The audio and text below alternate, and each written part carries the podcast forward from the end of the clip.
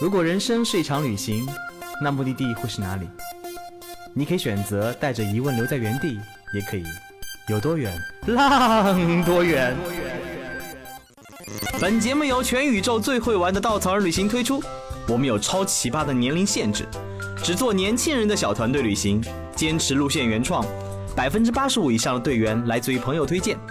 关注稻草人旅行，和我们一起出发，爱上这个世界。欢迎收听最新的一期有多远浪多远，我是道哥，Long time no see 啊！首先在节目开始前跟大家道个歉，我们长时间断更已经很久了。最近道哥只要在带队的时候遇到听过我们节目的人，那个小鞭子就开始抽了。你怎么还不更新啊？我上厕所都没有那个听的节目了，真的是哎，我们的节目真的只适合上厕所听吗？你吃饭的时候能不能听一下啊？或者开车的时候听一下多好。伴你走世界的感觉是不一样的，对不对？为什么断更呢？是因为大家知道，作为一家旅行公司，哦，这个时候应该是煽情的音乐开始了。嗯，大家知道我们已经停工半年了，这段时间呢，我们一直在不断的探索自己内心的世界，也在不断探索这个世界。所以这过程当中，刀哥非常的忙，很想抽出时间来录节目，但是呢，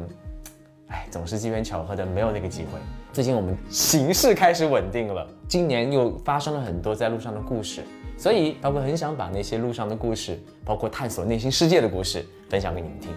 所以从今天开始的话，我们节目会恢复更新，但是我们节目会有一定调整。以前是每周都会跟大家见面，现在呢，我们会以季播的方式，时不时的会把那些最近发生好玩的事儿分享给你们听。以前的节目呢，我们主要是在讲这个世界各地的一些风俗奇闻，还有那些骚浪贱的故事啊。我们今年的主题呢，大部分回归国内，为什么呢？因为我们出不了国了吧。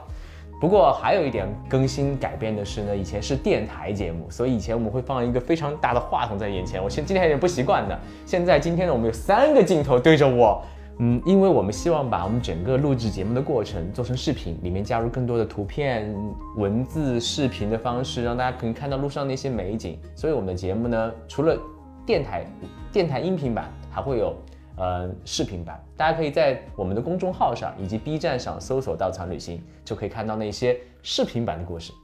Don't say so much，say 太多了啊！那个进入今天的主题，今天我们要讲一讲今年最最最最受热门关注的城市，排名各种榜单第一名，也是国庆可能大家去到最多的地方，那就是重庆。也是道哥的家乡，哈哈。说起来我是重庆人，这个话真的是有点尴尬。道哥那个出生在离重庆一百七十公里的一个地方啊，这个地方呢，以前到重庆需要八九个小时的车，而且以前一九九七年以前我是最万州市，万州属于四川管的，所以一九九七年我就莫名其妙成了重庆人。我对重庆的了解特别的不深，那仅限于怎么从火车站到上海，或者怎么从机场到上海。所以市区里面我永远要拿出地图来看一看，但是拿出地图我就疯了。那个地方离我三百米，我也不知道怎么上去，永远可能在二十楼以上。这个重庆给我的第一印象就是我不知道重庆长什么样子。虽然我会说一口不标准的重庆话，啊，但是江西重庆已经不算重庆了，所以我每次说他们都会笑我，你这个洋泾浜说话一点都不像重庆人，你这个重庆郊县的乡乡下人。啊，这个当然不是鄙视我的意思，因为够熟的人才会这么开玩笑啊。呃，我之前我们聊过一期重庆，聊过一期重庆各种历史啊、地貌啊各种东西，其实那是我并不是那么了解重庆，完全在配合我们的产品开发。现在呢，我们今年终于把重庆首发结束了。大家也知道，我们这条路线多灾多难，本来应该今年二月十三号首发的，但二月十三号又是疫情最关键的时候，所以我们取消了这条路线。我们又在九月份重新恢复了这条路线。刀哥上个月刚刚完成这条路线的带队，带队也很也很很有意思，因为他们跟我说啊，这条路线带队，我们应该找重庆人带吧，重庆人更了解重庆，可以更多的交流。于是看了办公室就我一个重庆人。有一个重庆假重庆人 代表重庆，我跟这条路线的研发鬼鬼说：“我说我只能说两句重庆乡下话，你让我怎么带好重庆？”他说：“没关系，我看好你。”于是我们俩一起完成了这次带队。所以今天我就把鬼鬼请到我们节目当中，我们继续聊一聊这条路上发生的有趣的事儿。Hello，大家好，我是鬼鬼，我又来了。啊，是不是大家觉得真的是漂亮小姐姐？我们稻草人的特色就是颜值都比我高，才华嗯可能没有我重要，不重要。还要隆重介绍一下，我们的节目被我们的小编称为叫圆桌派的改版，叫方桌，还真是方。然后别人都是那种特别有逼格腔调的，我们就是那种哎，像面试一样面对面。是是是，你面我还是我面你？你面我好了。好的好的。呃，所以而且我们上面的所有东西都是不能不能吃的。对。说到重庆啊，真的是我那个我作为一个重庆人，以前对重庆的了解真的是就局限于大家知道重庆一样，什么火锅啊、美女，美女真的是多，真的是多。真的是多，然后就是那个地形地貌完全不了解，还有重庆可以是什么三峡呀，有一些嗯那个很魔幻的东西啊，跟成都人相爱相杀呀。好，我对重庆了解仅限于此。包括最近抖音开始火的那些什么什么什么轻轻轨轨穿穿楼楼啊，什么什么大电梯啊，什么洪崖洞啊，什么什么长江索道，也就仅限于此了。我之前也是，然后我看完整个路线的包装也好，带队指南也好，和我要准备的材料也好，包括你给我的两本书，让我了解重庆，我还真的很认真看完了以后，哇，我的家乡这么有趣啊！尤其是我们第一天那个 City Walk 走完以后，我就觉得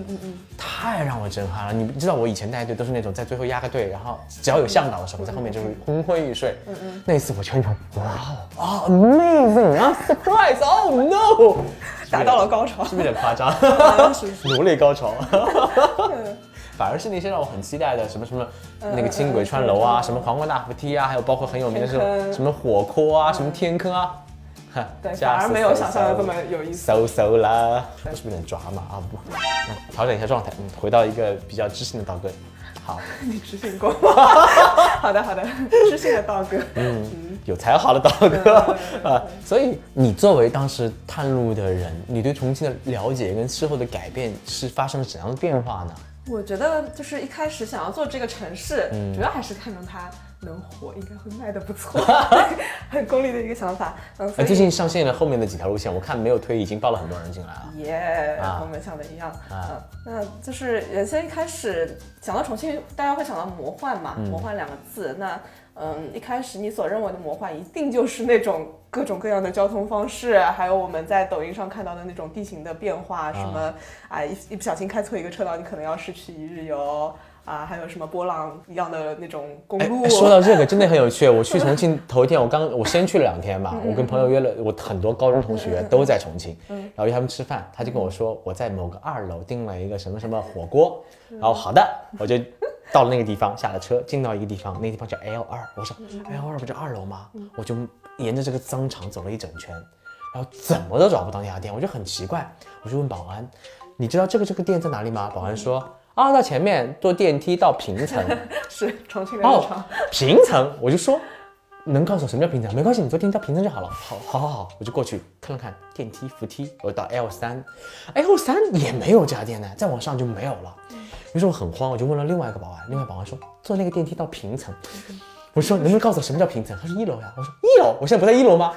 我不是 L 三吗？他说对啊，L 三上面就是一楼啊。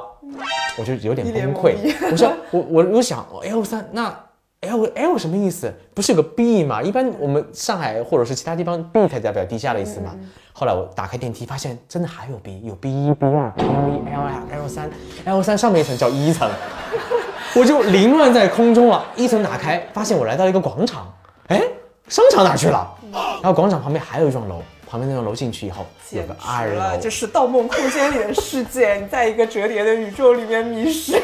这是我的亲身经历，然后我就跟我重庆同学说：“我说你们会发生这种事情吗？”他说：“没，偶尔也会发生，但是这种情况见怪不怪了。”嗯，包括我们的行程当中很有趣，去了一个叫白象居的地方，对对对一个二十四层的建筑，没有任何的电梯。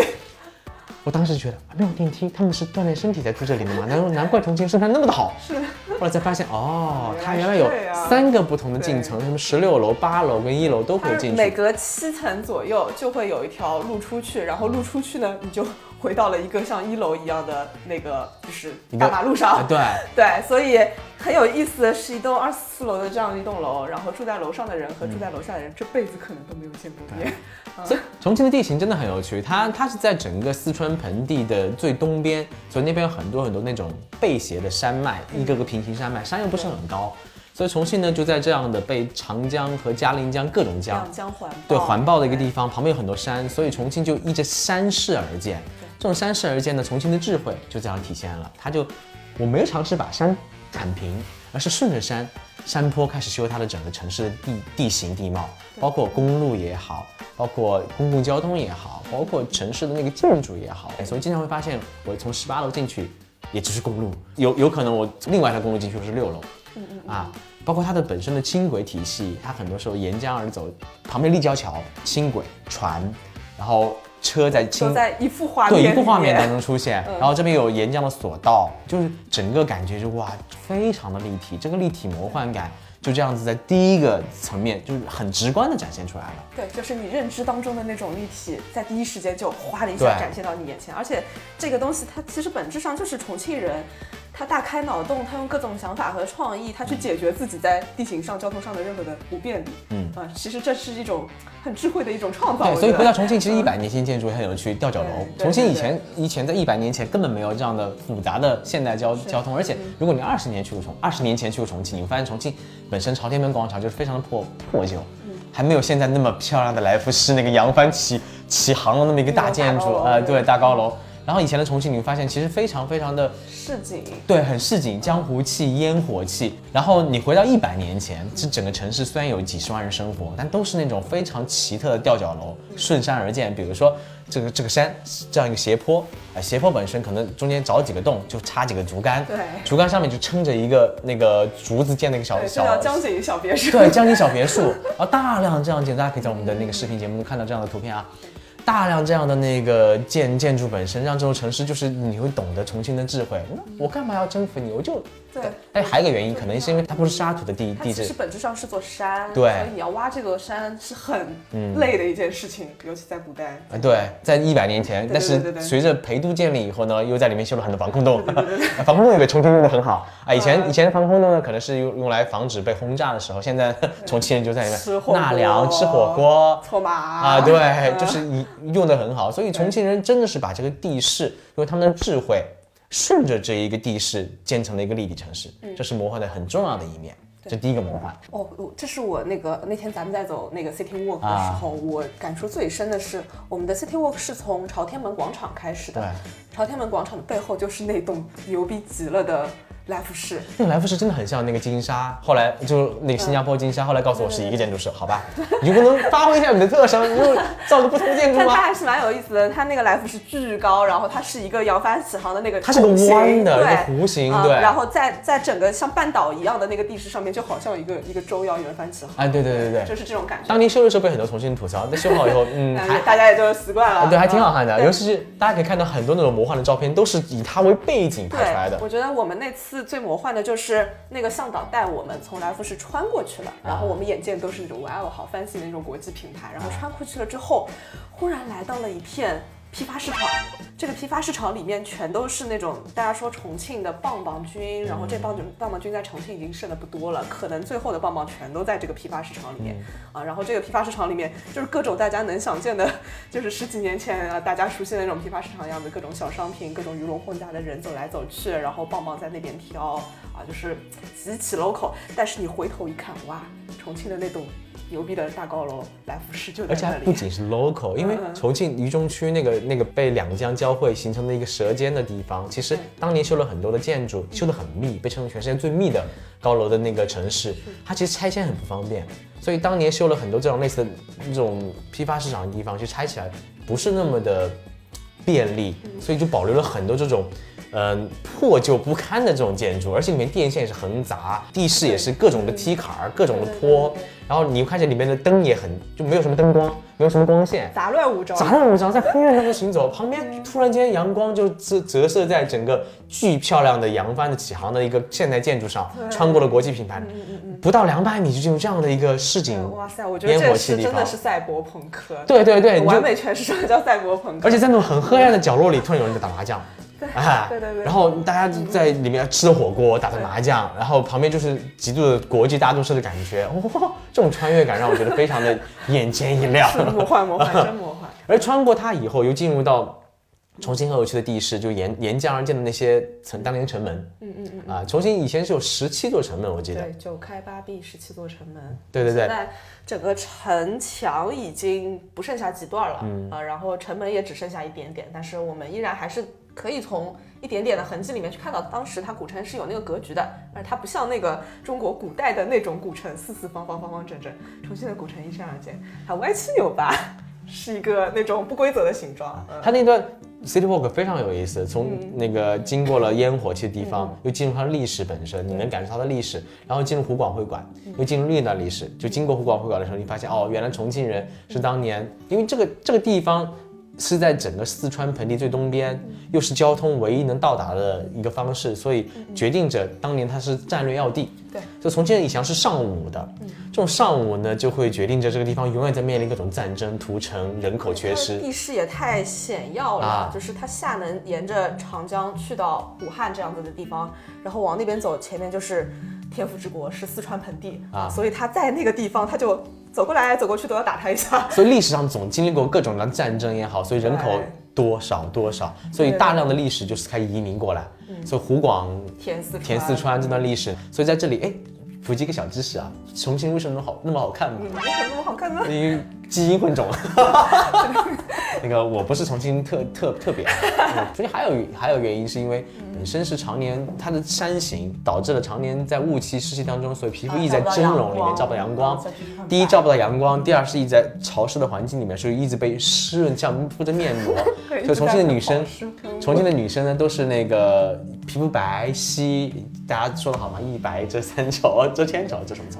啊，包括又是皮肤很很好，然后又喜欢吃辣，辣会帮助你排毒。而且每天还爬楼梯。对，每天爬楼梯那个地 形就是那苗条，这这是我们认为重庆人好看的原因。其实我觉得重庆不止女生好看，对不对？哥哥跟我说过，还有重庆的帅哥。对，两个人的关注点都不一样，走在路上，然后那个道哥在说，哦，重庆的女人是真好看，我说，嗯，重庆的男生也不错。但重庆男生有个特点就是不高，嗯，对那没关系，他们就是脸呀，然后打扮呀，就都哎对喜欢。啊，扯远了啊，我们回到湖广好湖广会馆。当年很多的人填到那个重庆来以后，就修了很多他们的历史这种这种宗祠一样的地方，大家是可以在议事。对对对对对。呃，我从外地在在在这个陌生的城市打拼，我还有老乡可以相互哎帮个忙，嗯。就是对。所以我们行程从地理开始，从他的那段现在跟过去的交织开始，从帮忙军的生活开始，从烟火气好切切到整个历史过程，然后我们继续往前面走，你就会看到那个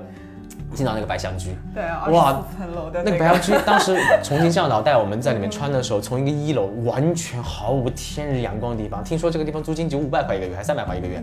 啊，基本上就是当年回居房，而且这座建筑好像得过当年重庆建筑大奖的。你要想这样一栋建筑，然后它很有想法，嗯。它其实完全利用了重庆的这个地形，二十四层楼，但是你生活起来并没有那么的不方便。啊、那么在几十年前，它可能还是重庆非常拿得出手的一套豪宅，嗯呃，就基本上当时有钱的人或者是工作非常好的人才能被我哦听说当时银行的回居，银行对工人的那个分分配房也在这里。对对对，所以当时你想拥有这样一套江景房，它真的在边上江边上，然后哇，得多牛逼！牛逼！我有一套江景。我们当时从一楼穿穿穿，然后经过一个巷子穿上去，从一个八楼又进去，十六楼的一个进去以后，它里面回廊穿穿好了整个各种这栋楼。错综复杂。它那个回廊呢又是个商业区，里面有各种各样的那个 对，人家在打麻将呀，然后还有人吃东西啊、喝茶呀、打牌呀，嗯然后他再建到居民区小小区里的回廊，然后从里面穿又下楼下到八楼，又出来又是个平台，是停车场，然后开始回到我之前那个地方，我整个人就哎我在哪里？我是谁？而这里还拍了那个《火锅英雄》，嗯拍了很多很多的那个影视剧。哎，说到影视剧，重庆真的是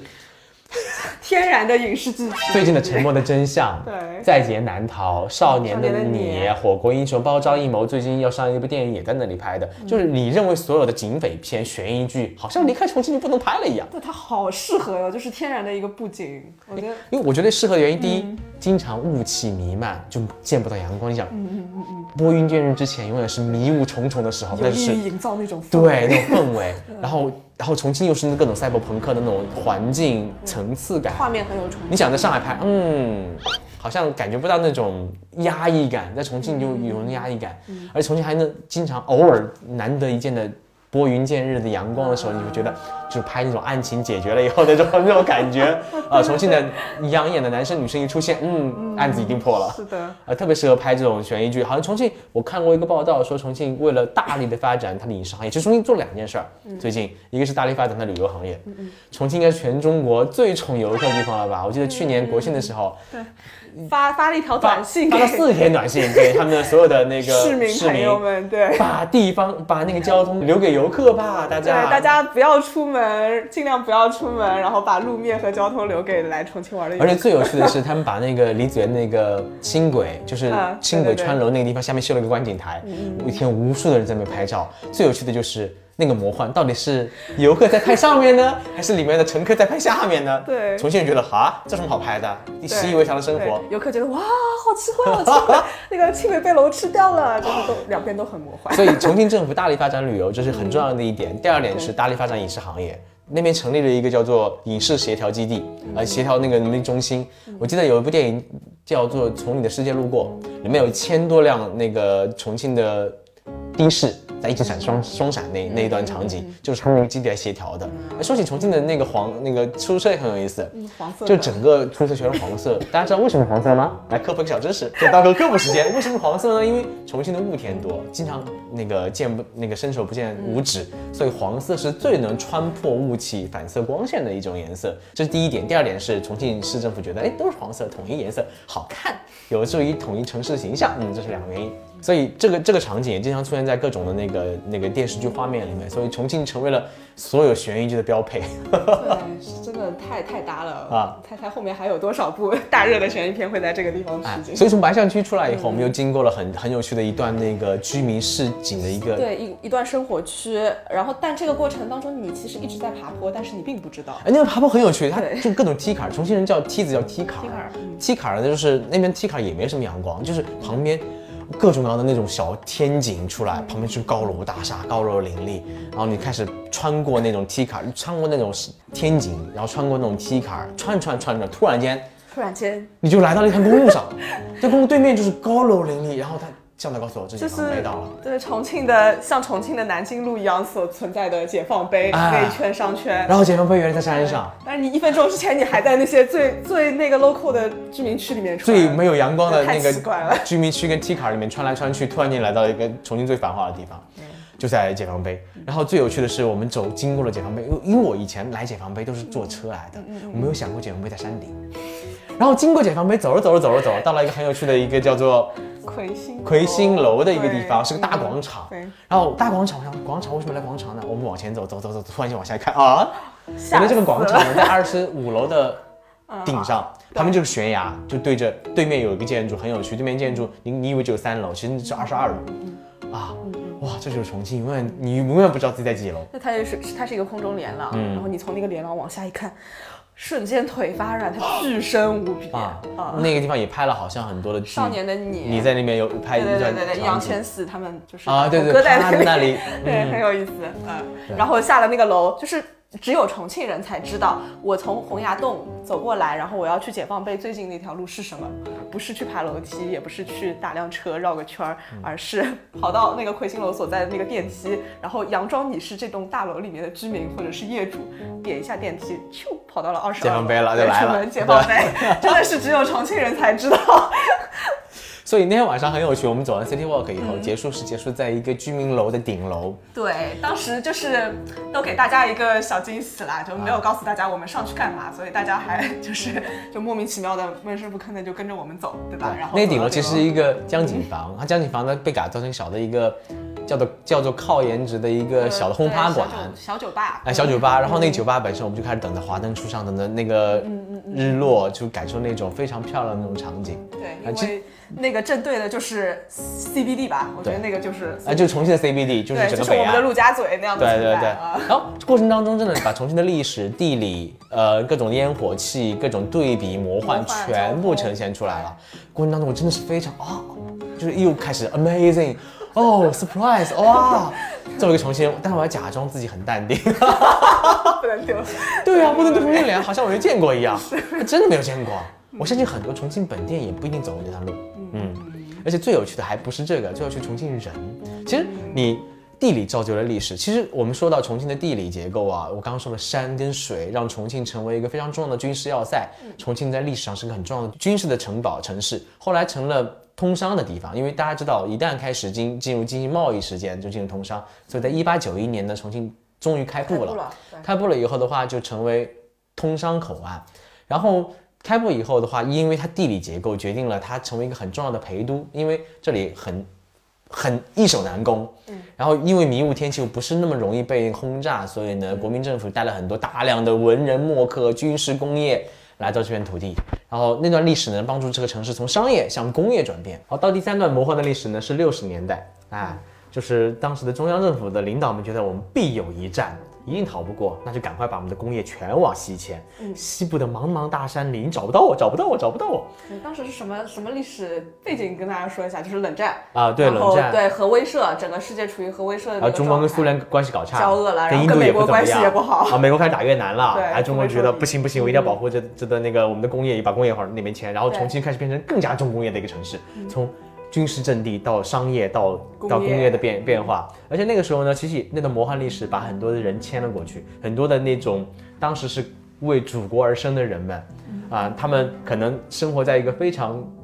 荣耀的干部家庭，考着很很好的学校，嗯，知识分子、工人、工程兵，对。然后很多很多人，大概有几十万人，等着分配，呃结果一看，我去到一个我什么都都不知道的地方，鸟不拉屎的山区。对，然后进到了重庆，所以重庆那段历史也也带了很多人过来，然后让重庆变得更加工业的城市。然后这段历史呢也很魔幻，因为让很多人改变一生。对，我们会去到一个地方叫八幺六河地下工程，那段工程呢就是一个花了很多钱，用了很多人，把国家很多的很多的资源资源倾斜过去，但是最后并没有成型的，连完全没有用上的一个核工业基地。啊，真的很魔幻。去了以后，尤其第一扇门打开那瞬间，哇，这不重要，这不重要。对这段历史很魔幻，但是我们跳过啊，因为说多了应该会被剪掉，啊，不是剪掉，会被和谐掉稍。微有一点小敏感啊。哎，对，然后重庆就开始从地理决定历史吧，然后历史和地理决定人的性格，所以这样的变迁让重庆包容万象，因为很多移民啊，很多战争，有很多的工业变化，所以这这座城市就成了陪都啊，很多文人墨客把他们的认知带了过去，把他们知识带了过去，这样的地方就变成让这片土地变得非常的包容和立体。人的性格就变得非常的豪爽，包括呃码头，它是那个时候湖广湖广填四川之后，然后很多很多人，很多释放出来的劳动力，然后因为重庆它是码头城市嘛，嗯那发展码头一定是它最最好的一个出处啊。那当时这么多的外乡人，然后一起在码头抢生活，那么拉帮结派是一个必然的事情啊。所以当时重庆就衍生出了袍哥，然后各种帮会的组织，呃就是现在所所谓的但我看过帮帮会那十条戒律，真的是非常的什么忠义友忠义友善，对，非常重所以他崇尚的是这个。我才知道刀哥为什么能讲义气啊！重庆骨子里的第一基因跟血液，哎，又给自己脸上贴金。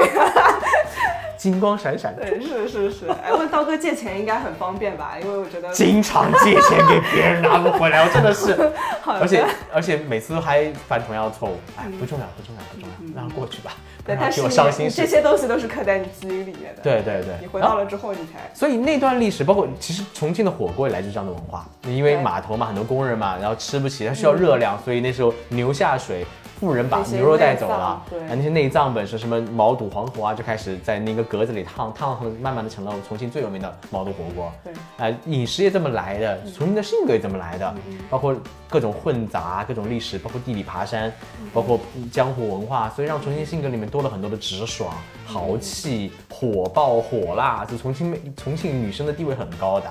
很多男生都怕妹子，因为女生那种性格的直爽火辣，喜欢被征服的男人去重庆吧。他们说重庆的女生是名片，很多的好的人才就是因为重庆女生留在了重庆。哎，有道理。比方说我们这次向导的那个品哥，啊，品哥，对他就是他是一个福建人，但是他他留在这个城市，因为他娶了一个重庆的太太。那我高中最好的一个女生朋友也是她，她的她的老公也是山东人，对，呃，因为爱上了她，然后就留在这个城市，为了娶她，立马买了两套房子。移民城市啊依然在延 依然续他的这个还在延续移民。对 对对，对 所以重庆性格就这么形成了。其实那天我们在 C 火锅当中遇到很多这样的人，很有趣。对对对对，我印象太深了。就是我们中午吃火锅的时候，对对对啊，我们吃完火锅，然后在等车来嘛，然后大家就就站在那边，然后就就是在等着。然后我们旁边是一家店，那个店里面有几个重庆的大叔在搓麻将。在搓麻将，对对对，对，然后那个大叔就先看看为什么这边有这么多年轻人在这边在路站着边站着，然后还对我们的麻将抱以很好奇的目光。然后时间久了之后，这些大叔哇，他们就他们就看着我们，哎，怎么还站着？然后他们就跑到里面，开始搬板凳，把板凳搬出来，搬到路边让我们坐。一个一个 对，一搬个个搬搬了好多啊。大家说不用了，不用了，马上走了，还还是还在搬。还是哎呦，我的天，太感人了！对，重庆的性格，而且而且你在重庆不会冷场的。嗯嗯我们在路上只要遇到人，你可能在上海的某个电梯里面，你会想我在这个角落还是那个角落，对，不要跟我说话。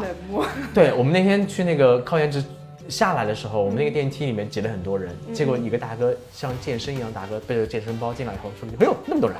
开开 party 呢？”啊，说的说的重庆话，两个多人，你们开排队嗦。然后进来以后的话，然后就没人按那个一，按不到，然后呢电梯一直没关，然后呢他说，哎，那个帮我帮我按一下嘛。我说我按不到，按到了会摸到你屁股。啊，随便摸没关系啊，屁股长得那么挺，就是让你摸的，好自在，特别自在。嗯，可爱可爱一。路上都遇到很多这样类似的人。对啊，这重庆的性格就在这种，就好好少就我们队员就觉得，哦，那天晚上也是，我们到了那个靠颜值那个地方，我们在喝酒嘛，这对这次队员比较佛，没有人说话，我们那个老板就开始出来啊，这么安静，来唱歌给你们听，对，然后就他抱起吉他就在江边开始唱，就开始给我们来了场演唱会，对啊，他是那家店的老板，然后他说他平时最大的爱好是在街边卖唱，就很有意思。而且我们第一天行程，其实我们第二天行程就会安排一个很有趣的行程体验，就是跟着重庆人学 rap。对啊，重庆就像说唱之城，因为重庆的语调特别适合说 rap，因为那种语调语气当中有很多本身听上去像节奏感的一样的词儿，就是去哪里去哟？我是在哪儿来的？吃火锅，哪火锅？毛肚火锅，这种感觉有点像那种带节奏感，来起来了。啊，重庆人说话就是那种节奏感很强的那种感觉，这很适合 rap，而且重庆的性格又很火辣。火辣直爽，因为说唱讲的是 peace and love 和 respect 嘛，还 real，这个 real 很重要，所以重庆人性格的火爆会让你直接抒发你对这种城市的爱，包括跟是成都之间很多的 beef，哎，不重要，相爱不重要，相相爱相杀，相爱相杀多年，然后。所以我们会去学一段 rap 啊，去跟着重庆。我们当时那个小哥很有趣啊，叫谭战义，对不对？对对，啊，参加过二零一九年的新说唱的，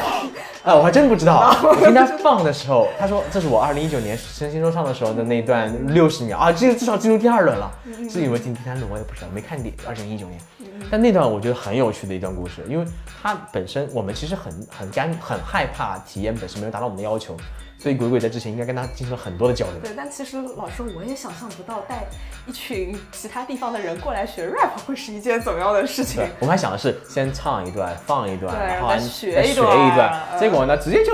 哎，我们不要学了，我们来自己创作吧。对，就是进去之后就没有我们说话的份儿，对 完全被那个 rapper 本身他前自己说了一个小时，就是从头到尾说了很多 rap 的东西，然后很多对就没停过没 freestyle，他说他说他就说说 rap 就要不断的 freestyle 这种感觉，知不知道？不要停不要停，韵脚韵就来了，来一二三连个韵脚，我感觉就来了，就是一九八三年小巷十二月庆了 啊。可以可以可以，队员就开始跟着节奏节奏嗨了，然后后来就变成了我们来自我创作吧，哦，然后就放了一个很很简单的 beat，然后大家开始进行那个创作，然后开始就会表演，然后一段一段 rap，然后你在这重庆开始呈现自我，就好像我关键大 rap 家了，大家就是不用觉得这个东西很难，这个东西其实恰恰非常简单它。是你生活的那种表达，对，哎就是你随便想到什么词儿，比方说啊，这个海带结我吃不到，它就可以变成一句歌词。对海带结我吃不到，一会儿要赶火车去到哪里呀？对，然后用最舒服的一个状态把它把它唱出来，把它念出来就就对了。而且我觉得从那个 rapper 身上很能体现出重庆人的那种感觉，对他他完全是一个几何体，对。又火爆又 real，然后又有那种不拖泥带水的那种感觉。感觉像跟朋友在聊天一样，他会把他所知道的东西都呈现给你，而且不断的、不断的帮助你去 Q 去找到他心中对 rap 的那种理解。对，而且他自己做，做我看他写的那些歌，他的那个词里面就关于城这座城市。那为什么重庆这座城市有那么多耳熟能详的重庆话的 rap？我觉得就是这些人他真的爱这座城市，然后他把这些这些爱写成了歌，然后每句歌词里面都渗透的是这个城市点点滴滴和别的城市不一样的地方，就很有意思。那所以其实歌很好听这样行程我们也不长，我们后来下午去了八幺六，第二天去了天坑五龙，从地理角度再感受一次魔幻对。舞龙天坑，然后包括地缝啊，这些行程本身我们需要呈现一个很重要的，就是从地理、历史、故事，包括人上去展现这种魔幻城市那种巴迪立体的感觉，这种赛博朋克的感觉。就是想要打破你开始对重庆的那个认知，只有轻轨穿楼呀，各种各样立体的交通，其实远远不只是这样。重庆的人也好，然后重庆背后它从古到今的这段历史也好，背后无处不充斥着魔幻。而且我在开始开始看那段历史故事以后，对三峡产生了很上很大的兴趣。是三峡也是一个很魔幻的很魔幻的地方，一段一段故事。对没关系，我们以后再有机有机有机会再讲慢慢聊。对，嗯这座城市，而且这座城市其实它不不只是一座城，它可能是一座城，一座山城雾都也好，它呢是整个上海、北京加天津加起来的二点四九倍。巨大。啊，巨大无比，是十二个上海那么大，它根本不像一座城，像一个省一样的。所以这个地方有很多很多从地理风景、从地貌、从历史、从人文、从很多的 IP 可以让你去感受的。所以重庆不只是一个打个卡吃个火锅的网红城市，对，绝对不只是往下走，往深了走，你会发现这个城市充满了魅力。欢迎来到我的家乡。就道哥这次带队之后，重新爱上了自己的家乡。对啊，我十月份要回一次重庆，回一次老，回一次家。好激动，真的。对，就是不断不断会回去，随心飞嘛，还也方便。好，感谢大家收听我们收听收看我们这期的节目《雷斯五都》，下期节目再见，拜拜。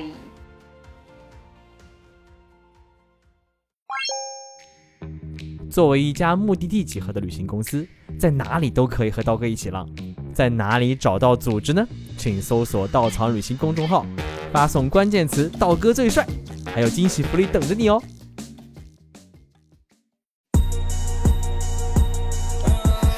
每天就得手上捏着牛队，哦对，该来的该走的各自就位。King 版牛不拉都过后腿，抱团联手的舔狗，连球爱豆做手的拍手队，想和小内的乖狗睡。我塞口 so title，问 Bible 是否这主人该有罪？半吊子见面的还有黑 C 白丑 gay，让这骗子没面子，见识真正的开口跪。爱别看我肚子开不登大旗，想偷拍不是必给的话题，不怕跌不亚于前辈的前卫的金箍杯，不可进攻了我的方天画戟。向你喷浆的人太多，最后又送气球躲过。各自正义的文化本来就不容许有所错，跟这个同理不同理，重庆仰望的龙椅由我做。这里拳头。全部打向了女老幼套路很深，没料到早就暴露本身，我变几个价钱臭美，哗众取宠的带动气氛，巨屌成天卖弄性能技巧，在我面前动武碰虎痛苦，奔波龙虎花拳绣腿，不管是龙飞还是凤舞，一旦看我真的准备开始用弩，还没等我神功拉弦就位，我都为你之前的发言后悔。谁给的勇气导致今天的草字？今天加成群小牛不知火舞，敢跟老子大蛇霸气斗嘴。我 flow 和韵脚的穿梭，跟脚差着分高下，弹奏手没牵动决生死，用顶级的伴奏做一样的 trap，真糟蹋，只会喷骚话，水平不够的都是爷孙子，要比词汇肯定你死，不是我。